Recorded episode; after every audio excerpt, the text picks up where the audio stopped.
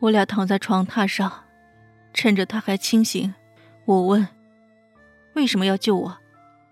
陈准笑了一声，撑着脑袋悠然道：“因为喜欢你，舍不得你死。”我侧过身瞪了他一眼，随后他敛了笑，也面向我，无声的叹了口气，像是下了莫大的决心一般。只听他缓缓道：“因为你阿爹。”你说什么？像是汹涌的波涛推倒高山，我心中已是百转千回。不可能的，阿爹不会与殿下勾结。你说谎！我凑近他，鼻尖隔着若有若无的间隙，我死死咬着牙关，忍住内心不受控制的波动。我真恨不得掐死他。随后，程准紧紧握住我颤抖的手，靠着我的额头道：“娇娇，这不是真相。”我咬着唇，不知不觉中，泪水又灌满了眼眶。他慌忙将我的脑袋按在胸口，熟练的轻拍我的后背。李大将军赤胆忠心，这只是我父皇与大明二皇子的交易，殿下助他登皇位。大明从河豚关向北割让数十座城池与变相。我紧紧捏着程准的衣角，气得浑身发抖，眼泪直流。他抱着我的力气更大了些，声音微哑，继续道：“ 我奉命故意失守古河道，随后我的兵权被收回了一段时间。我敬佩你父亲。”在我的猜想被证实后，我派人前往大明，可还是晚了。他托我照顾好你。我抖得厉害，开始挣扎，不肯相信。我不信，你你骗我！程准死死的抱着我，不肯松手，只继续道：“他还说，叫你不必报仇。”国泰民安，足矣。这句话，一瞬间抽干了我全部的力气。是了，这才是阿爹。就因为这样，我不仅被剥夺了仇恨的理由，就连恨谁也不知道。我放声大哭，可程准。却在我耳边说：“是我殿下对不起你，娇娇，你恨我，别死好不好？”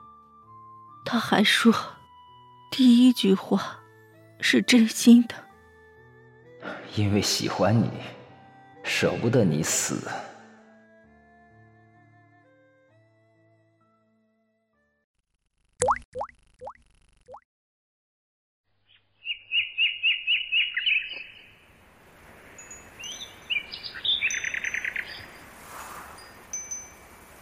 一个月后，殿下太子殿里头的下人们都知道了，太子爷把那个女人送出去了。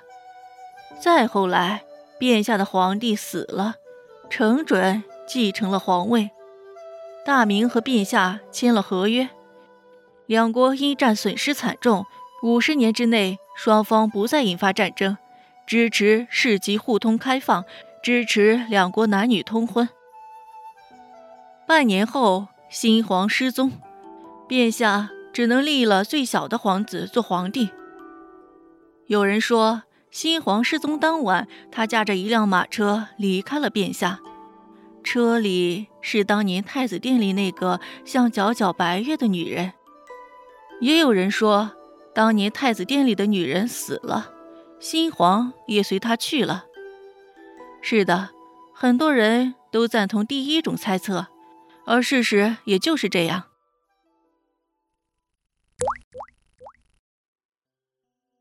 得知真相的那晚，程准温柔的不真实，他一下又一下的亲吻着我湿漉漉、红彤彤的眼睛，轻轻顺着我的脊背，心里那叫一个慌张焦急。怎么办？我该怎么哄你？我哭得脑袋恍惚。听到这心都要化开的语气，才想起来我好像被这个登徒子占尽了便宜，我愤愤起身，不想看他，太丢人了。之后，他重新环上我的腰，将脸埋进我的发丝里，闷闷地说：“娇娇，不要死，我只有你了。”半晌，我才附上他的手背，道：“不，不会了。可能阿迪是对的，天下太平，四海为家。”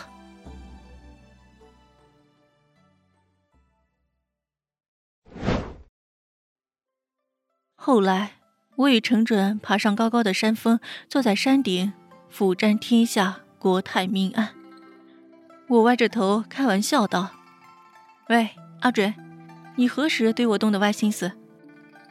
他笑了笑，在我唇上轻啄了一下。与你交战时，注意你，留意你。接着，他又附上我的嘴唇，惩罚似的轻咬了一下。花灯节为我挡箭。在乎你，舍不得你。我望着他眼里深海般的爱意，心脏狂跳，于是主动加深了第三个吻。他护着我的后脑，温柔的截取，最后留恋在我的唇角。那日醉酒，有愧于你，想保护你。我闻言愕然，直到最后一吻落在我的眼睛上，他道。你得知真相，仍旧放下仇恨，我便认定你，爱上你，想要吻你。娇娇，谢谢你，谢谢你来到我的人间。我心下感动无比，又回吻了他。阿准，谢谢你，谢谢你来打造我的世界。